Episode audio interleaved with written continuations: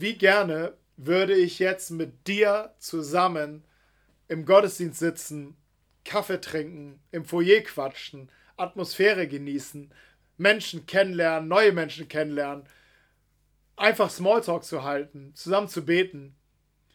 Aber das liegt noch ein bisschen in der Ferne. Und dennoch bin ich so froh, dass wir uns in diesem Format treffen können, dass ich in deinem Wohnzimmer oder in deiner Küche oder in deinem Flur äh, mit dir jetzt abhängen darf und mit dir das Wort Gottes teilen darf. Das ist mir eine große Ehre und ich freue mich wirklich darüber, dass wir gerade so gut unterwegs sein können. Ähm, einige von uns sind in Kleingruppen oder in Online-Crews direkt nach dem Gottesdienst und wir haben noch Platz. Wenn du noch keine Online-Crew hast, wo wir über die Predigt sprechen oder eine Kleingruppe, wo wir unter der Woche uns treffen, über bestimmte Themen sprechen, zusammen beten, dann melde dich doch gerne auf unserer Homepage www.elemsternschanze.de und kontaktiere uns über die Kontaktformulare und wir vermitteln dich gerne noch, weil niemand soll alleine hier durch müssen. Und auch wenn es Online-Kontakte sind, aber wir stehen im Kontakt und es funktioniert. Wir hatten als Leiter uns getroffen, wir haben letzte Woche gebetet zusammen. Gott hat gesprochen, hat prophetische Worte gegeben füreinander und das war einfach herrlich. Und ähm, ja, wir, Gott ist nicht begrenzt dadurch und auch es ist gut, einfach so in diesen Kontakten zu bleiben und ich bin dankbar dafür, dass das echt funktioniert. Und so gut, dass du auch am Start bist. Sogar neue Menschen sind am Start. Vielleicht bist du jetzt auch die ersten Male dabei und hast dich jetzt gerade angemeldet zu einer Online-Crew. Herzlich willkommen nochmal. Ich freue mich so sehr, dass du den Weg hierher gefunden hast, dass wir jetzt connected sind und zusammen unterwegs sein, sind. Auf dich freue ich mich ganz besonders, dich mal live und echt und in Farbe zu sehen. Und wahrscheinlich werden wir uns noch nicht in den Arm nehmen können, aber ein äh, Ghetto-Faust vielleicht oder ein äh, ein Ellbogencheck würde vielleicht auch gehen. Mal sehen, ähm, was, was da läuft. Hey, wir haben äh, eine Serie. Diese Serie heißt, falsche, falsche PowerPoint-Folie, ähm, heißt Jesus Punkt. In dieser Serie geht es darum, dass es die beste Nachricht für alle Sünder, Heilige und Suchende ist. Jesus Punkt. Und wir, wir brauchen in dieser Zeit eine gute Nachricht. Wir brauchen, wir brauchen sogar die beste Nachricht. Also ich weiß nicht, ob du so Nachrichten dir reinziehst. Ich mache das, ich finde das auch wichtig. Es hat auch seine Grenzen, es kann auch too much werden, aber es ist wichtig, dass wir informiert sind, was gerade so läuft. Und eine gute Nachricht hat es in dieser Woche auf jeden Fall gegeben, dass äh, das deutsche ähm, Bundesamt für Statistik hat Folgendes rausgegeben. In den Supermärkten gibt es wieder Klopapier. Die Deutschen haben das, den Hamsterkauf eingestellt. Die Lager zu Hause sind voll und jetzt werden die Lager auch wieder voll in den Supermärkten. Es gibt wieder Klopapier. Meine Frau und ich, wir freuen uns sehr, denn wir haben nicht gehamstert und ähm, wir mussten schon lange Wege gehen, um dann wirklich Klopapier ähm, zu, zu, zu finden. Ist echt crazy. Also die, die Regale waren wirklich leer. Ich dachte, das, das kann ja nicht stimmen, aber es ist wirklich so. Und jetzt gibt es wieder welche. Herrlich. Und auch Nudeln. Wir kommen schon durch, aber wir brauchen wahrscheinlich noch ein bisschen. Das sind gute Nachrichten, aber wir wollen uns mit der besten Nachricht beschäftigen, die da heißt Jesus. Punkt. Gottes Botschaft an dich wurde nicht mit Tinte auf Papier geschrieben oder in Stein gemeißelt. Gottes Botschaft an dich wurde Fleisch und Blut. Und diese Botschaft heißt Jesus. Punkt. Das ist die Botschaft Gottes an dich. Ein Wort kann alles verändern und Jesus ist dieses Wort Gottes an dich. Und das Ziel dieser Serie ist, dass wir zusammen auch in unseren Crews, in unseren Kleingruppen diese Nachricht weiter vertiefen, weiter verstehen. Dass wir uns da rein, vielleicht ganz neu, vielleicht das erste Mal oder die ersten Male dass diese Nachricht entdecken. Vielleicht bist du auch schon lange dabei. Diese Nachricht ist unergründlich und wir können uns immer tiefer hinein verwurzeln, sodass wir nachher in der Lage sind, diese beste Nachricht an Menschen weiterzugeben, die wirklich jetzt eine gute, eine beste Nachricht brauchen. Und ich möchte diese beste Nachricht mit dir heute entdecken. Und mein Titel ist drei Wörter. nicht mehr und nicht weniger. Diese beste Nachricht haben wir uns letzte Woche in einem Wort angeschaut, Jesus, heute in drei Wörtern. Und es ist das kurz, kürzeste Glaubensbekenntnis, das existiert, das ich mit euch durchgehen möchte. Und es besteht aus drei Wörtern. Ein Glaubensbekenntnis ist zum Beispiel das apostolische Glaubensbekenntnis. Ich persönlich musste es noch an der Schule im Religionsunterricht lernen. Und ähm, diese Glaubensbekenntnisse, es gibt noch einige mehr, ähm, diese Glaubensbekenntnisse haben die Funktion, uns in der Mitte zu halten, wenn uns die Mitte fehlt, uns aus sich Ausblick zu geben, wenn wir keinen Horizont mehr sehen, uns zu stabilisieren, uns zu halten. Und es ähm, fasst nämlich unseren, ich sag mal so, den, den Glauben zusammen in, und, und, und, und stabilisiert uns, stabilisiert uns und hilft uns. Aber wie gesagt, das Glaubensbekenntnis, apostolische Glaubensbekenntnis zum Beispiel, ich muss es lernen, ich wüsste nicht heute mehr, wie es geht. Wir singen es manchmal, Hillsong hat es vertont, ähm, ich glaube an Gott den Vater, ich glaube an Christus seinen Sohn, ich glaube an den Heiligen Geist, ich glaube an die Heilige Kirche. Ähm, es, das sind Facetten des Liedes und das Lied vertont dieses Bekenntnis und es ist wunderbar. Aber wir brauchen ein Glaubensbekenntnis to go. Wir, glaub, wir brauchen ein Glaubensbekenntnis für die Straße. Wir brauchen ein Glaubensbekenntnis, das, wenn du nachts aufwachst, sagen kannst. Und da sind drei Worte perfekt. Und dieses Glaubensbekenntnis habe ich aus Römer 10, Vers 9. Dort heißt es, denn wenn du mit deinem Mund bekennst, Jesus ist Herr, und wenn du vom ganzen Herzen glaubst, dass Gott ihn von den Toten auferweckt hat, dann wirst du gerettet werden. Hast du es entdeckt, das Glaubensbekenntnis? Jesus ist Herr. Wenn du mit deinem Mund bekennst, Jesus ist Herr, und mit deinem Herzen glaubst, dass Gott ihn auferweckt hat von den Toten, dann wirst du gerettet werden. Und hier, hier entsteht etwas Gewaltiges, eine geistliche Explosion. Wenn du bekennst mit deinem Mund und deinem Herzen glaubst, wenn Glaube und Sprache zusammenkommen, entsteht eine geistliche Explosion. Eine Explosion der Freisetzung. Du wirst gerettet werden, heißt es. Dahinter steckt, du wirst erlöst. Du wirst, du wirst ähm, in Freiheit hineinkommen, in Bestimmung hineinkommen, in Identität hineinkommen, in Berufung hineinkommen, in Sinn hineinkommen. Du wirst Kind Gottes. Du, du, du, bist, du bist gerettet. All das steht unter diesen, unter diesen Begrifflichkeiten. Und es kommt dann zustande, wenn Bekenntnis, Jesus ist Herr und Glaube, er ist auferstanden von den Toten, zusammenkommen. Und dieses Glaubensbekenntnis, Jesus ist Herr, ist nicht nur ähm, eine Fahrkarte in den Himmel, sondern ist ein Bekenntnis für hier und jetzt, für dein Leben jetzt und hier. Es ist ein Bekenntnis, das bekennt, Jesus allein ist genug. In diesem Bekenntnis bekennst du, dass Jesus lebt. Und in diesem Bekenntnis bekennst du, dass Jesus regiert.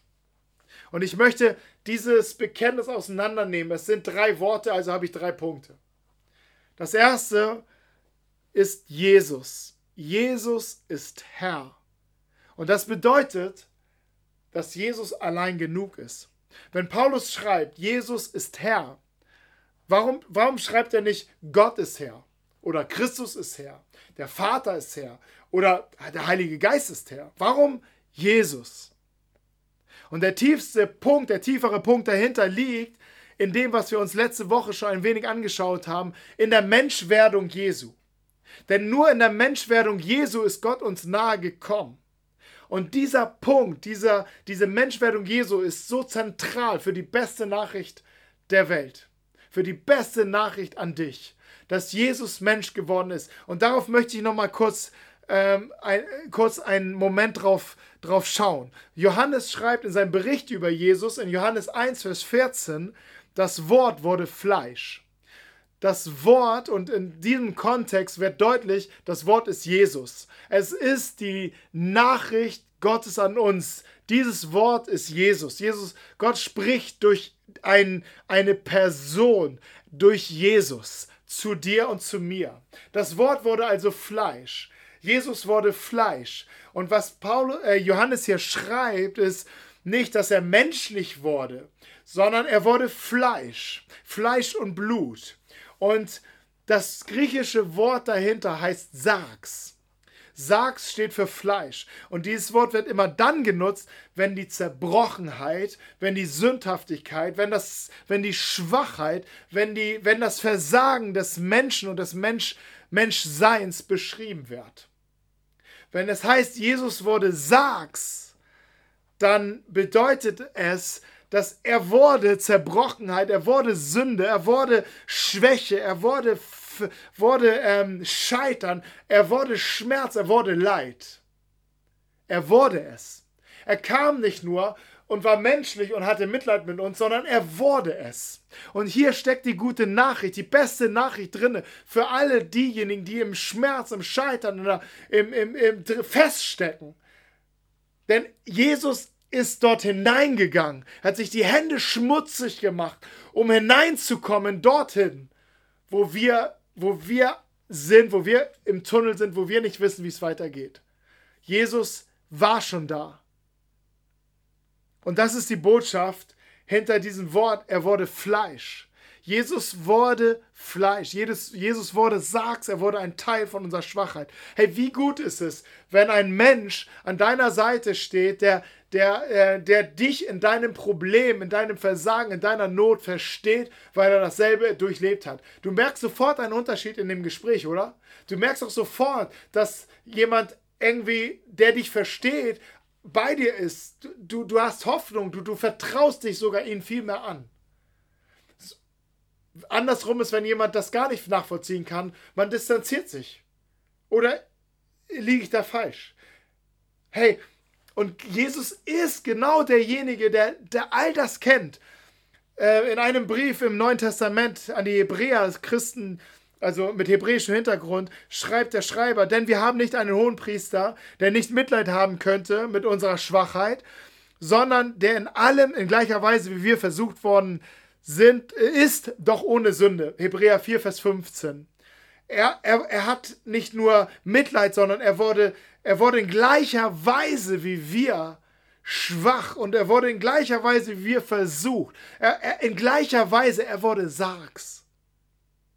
Und wenn du über dieses Glaubensbekenntnis, ähm, Jesus ist Herr, nachdenkst, darüber betest und dir und es bewusst aussprichst, dann führst du dir bewusst vor Augen, dass die Botschaft Gottes an dich nicht nur ein Wort ist, sondern Jesus selbst ist. Jesus, der Sargs wurde und in deiner Not, in deiner Schwäche, in deiner Schwierigkeit hineingekommen ist. Und er dir in die Augen schaut und sagt, ich weiß, was du durchmachst. Ich weiß es. Ich weiß es. Und ich weiß noch viel mehr. Ich kenne noch, noch die tiefsten Tiefen dahinter. Ich war da.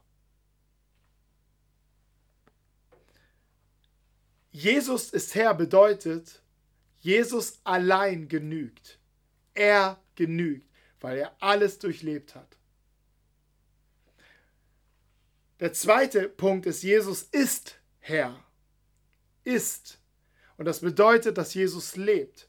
Denn das heißt nicht, Jesus war Herr. Es heißt auch nicht, Jesus wird Herr sein, sondern er ist Herr. Und als Paulus das geschrieben hat, lebte er nicht äh, live mit Jesus zusammen, sondern er hat es geschrieben 56 nach Christus ungefähr, so in diesem Zeitraum. Und Jesus war schon zwei, über 20 Jahre beim Vater. Und dennoch lebte Paulus in dem klaren Bewusstsein, dass Jesus lebt und Jesus Herr ist. Und dann bedeutet es auch, dass es heute genauso ist. Hey, in der Geschichte leben, erleben, können wir viele Menschen sehen und erkennen und entdecken, die ihr Leben gegeben haben für eine größere Sache. Und wenn das die größere Sache eine Sache war, die Menschen in Freiheit geführt hat, in Menschen in Würde hineingeführt hat, die Menschen in, ähm, in ein, ein in, in in eine Erlösung hineingeführt hat, wenn das solche Menschen waren, die ihr Leben dafür gegeben haben, nicht für sich gelebt haben, sondern für andere gelebt haben, dass ich weiß nicht, wie es dir geht, mich berührt es ohne Ende. Mich berührt es ohne Ende. Die, und ich, hab, ich staune, wie viel, wie viel diese Menschen gegeben haben für andere. Sie waren bereit, ihr Leben zu geben. Und das ist bewundernswert und immer wieder bewegend, aber nur einer kam zurück. Nur einer kam aus den Toten zurück. Und das, nur einer kam zurück und das ist Jesus. Ey, die Grundlage dieser Aussage, Jesus ist Herr, ist nicht der Tod Jesu, sondern ist die Auferstehung Jesu, ist der Moment, wo Gott ein Ausrufezeichen in der Geschichte der Menschheit setzte, weil Jesus auferstanden ist von den Toten. Und dieser Hebräer-Schreiber schreibt, Jesus Christus ist derselbe gestern, heute und in alle Ewigkeit. Amen. Hey, wenn du darüber nachdenkst, über dieses Glaubensbekenntnis, Jesus ist Herr, wenn du darüber nachdenkst, darüber betest und es bewusst aussprichst, führst du dir vor Augen, dass der, der schon immer war und der immer sein wird, auch heute ist.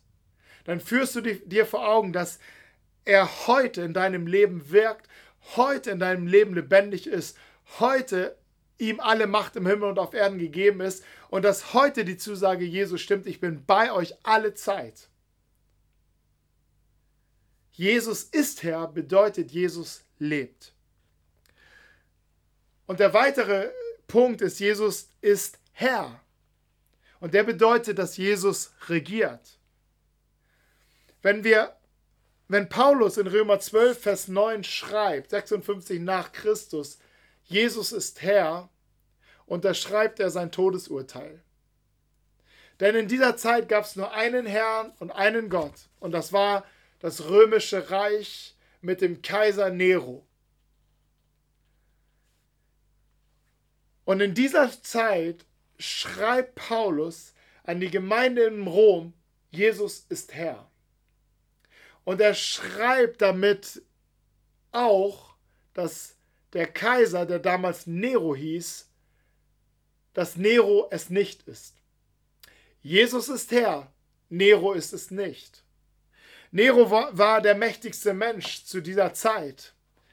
Und er war Gott, hatte einen gottähnlichen Status bei den Menschen. Er war Gott für die Menschen. Und er sorgte dafür, dass ähm, Christen massiv verfolgt werden, viele Jahre später nach diesem Brief. Er war voller Ärger und gab Christen die Schuld für sein Scheitern und sein Versagen. Weil es muss immer jemand Schuld haben. Und er versuchte, die Kirche auszurotten. Aber Jesus sprach über die Kirche, die Pforten der Hölle werden diese Gemeinde nicht überwinden. Sie wird leben und sie überlebt, sie lebt heute, weil Jesus ist Herr. Und hier möchte, möchte äh, Paulus etwas deutlich zu machen. Er sagte, einer wird immer Herr über unser Leben sein. Es wird immer einen geben, der Herr über unser Leben sein wird. Es können Menschen sein, es können Systeme sein, es kann eine Ideologie sein, es kann eine Kultur sein, es kann eine Familie sein, es können Kinder sein, deine eigenen Kinder sein, es kann dein Ehepartner sein, dein Partner sein, dein Wunsch nach einem Partner sein, es kann deine Karriere sein, deine Gesundheit sein. Einer kann immer Herr sein und einer wird Herr sein. Für die meisten Menschen zu der Zeit war es Nero. Und hier kommt Paulus und bietet eine Alternative an und sagt, Jesus ist Herr. Ich selber habe vor, vor vielen Jahren gedacht, weil ich war so genervt von dieser Gesellschaft, von diesem Staat, von dieser Art zu leben hier. Das war in den 90er Jahren in, oder Anfang, Ende der 80er, Anfang der 90er Jahre. Und ich, ich war satt und müde. Ich wollte kein Teil dieser Welt und dieser Gesellschaft sein.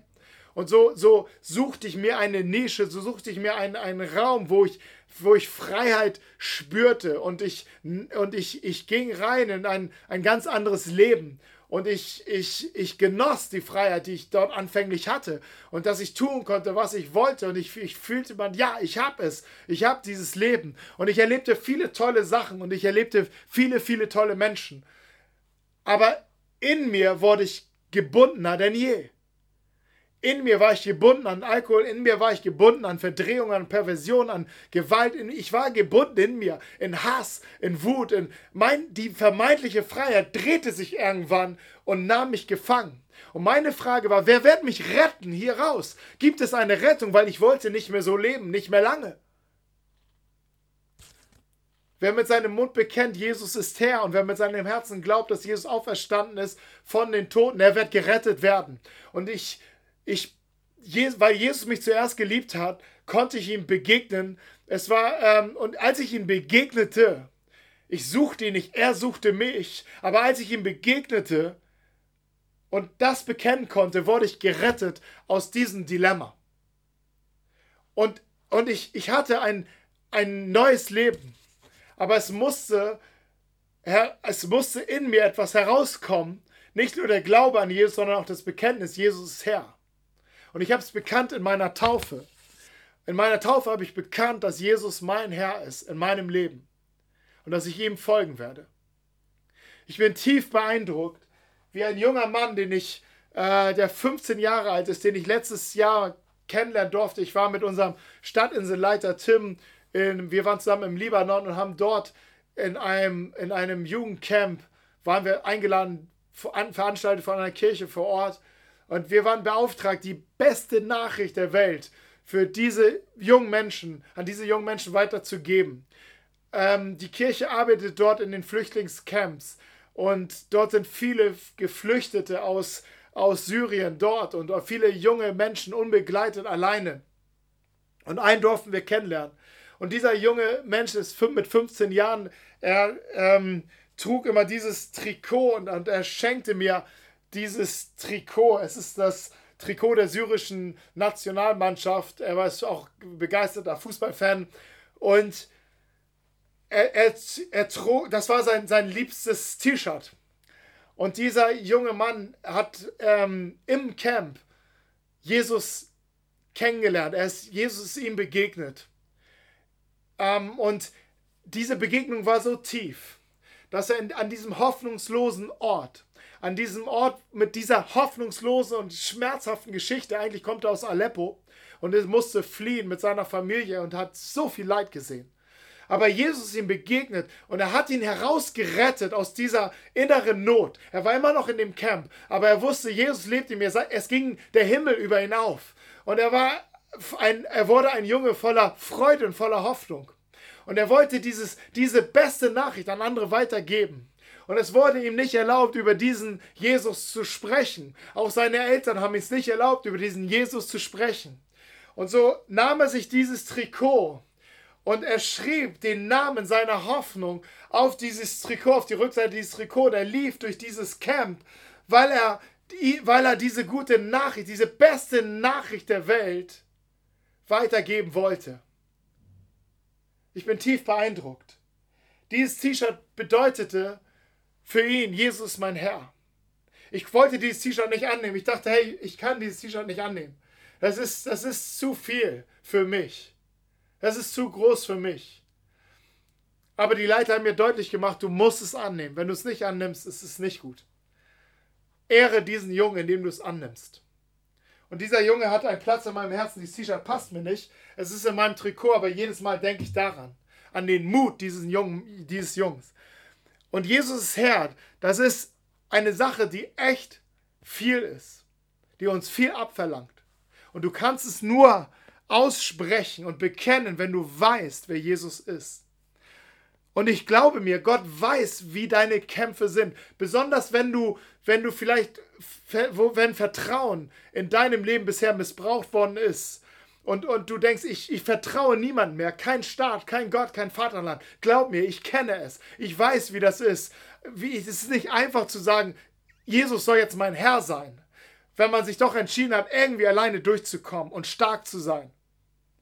Aber Gott weiß, dass wenn wir unser Leben festhalten in unseren eigenen Händen, es wird uns zerrinnen. Und deshalb ist er uns entgegengekommen. Und er zeigt sich dir in Jesus. Gott ist groß und unergründlich aber er hat sich klein gemacht. Er kam als Baby auf diese Welt, als Mensch in diese Welt, als Sargs in diese Welt, kam er dir entgegen und möchte sich dir zeigen und sagt, so bin ich. Wenn du sagst, Jesus ist Herr, dann musst du wissen, wer Jesus ist. Er ist das Bild des unsichtbaren Gottes. Hey, und wenn wir darauf vertrauen, dass Gott wirklich wie Jesus ist, dann können wir auch darauf vertrauen, dass er zutiefst barmherzig ist, dass er zutiefst liebevoll ist, dass er skandalös gnädig ist, dass er treu und gerecht ist und dass seine Liebe kein Ende hat. Und dieser Jesus, er ruft dir zu und sagt, komm, folge mir nach, folge mir nach. Und er möchte dir begegnen, da wo du bist. Da wo du bist, möchte er dir begegnen. Thomas, ein Jünger von Jesus, konnte nicht dabei sein, als die als Jesus seinen Jüngern begegnet ist das erste Mal. Nur Thomas war nicht dabei. Allein schon das ist ja schon schrecklich. Und Thomas sagte zu, seinen Jüngern, zu, zu den Jüngern, als sie ihm davon berichteten, ich glaube euch nicht. Ich glaube euch nicht. Hey, ich liebe Thomas. Er sagt zu, zu, zu Petrus, der sagte, ich habe Jesus gesehen. Ich glaube dir nicht. Und vielleicht denkst du auch, Ulf, ich glaube dir nicht. Aber Jesus wollte unbedingt Thomas begegnen. Und Jesus, Thomas sagte nämlich, nur wenn ich seine Male anfasse, berühre, sein, sein, seine Wunde an der Seite berühre, werde ich glauben. Und dann kam Jesus ihm entgegen. Und wie kam er ihm entgegen? Berühre hier, berühre meine Wunden. Er kannte genau Thomas Zweifel. Genau in diesen Zweifeln wollte er ihm begegnen. Aber Thomas brauchte nicht mehr als diese Begegnung und er sagte, mein Gott, und mein Herr.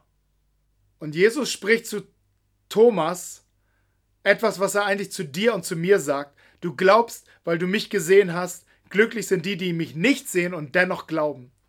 Und er sagt, es wird die Zeit kommen, wo Menschen mich nicht sehen, aber sie werden glauben. Sie werden mit ihren Herzen sehen, sie werden mit ihren Herzen schauen und sie werden dort, wo sie sind und leben, wissen, ich bin da. Und ich werde sie ich werde ihnen begegnen und sagen, komm, folge mir nach. Thomas ist Jesus nachgefolgt bis nach Indien und hat dort die beste Nachricht der Welt den Menschen gebracht. Und Jesus spricht zu dir, folge mir nach. Und was es braucht ist, dass du in deinem Herzen sagst, Jesus ist Herr. Dass du aussprichst, Jesus ist Herr und in deinem Herzen glaubst, wer Jesus ist auferstanden von den Toten. Und wenn Jesus unser Herr wird, dann geben wir ihm das Mandat, unser Leben anzuführen und es zu leiten. Wir geben ihm das Mandat, Dinge in uns zu verändern und die beste Version unseres Lebens in Existenz zu rufen. Und hier geht es los. Römer 10, Vers 9. Denn wenn du mit deinem Mund bekennst, Jesus ist Herr. Und wenn du vom ganzen Herzen glaubst, dass Gott ihn von den Toten auferweckt hat, dann wirst du gerettet werden.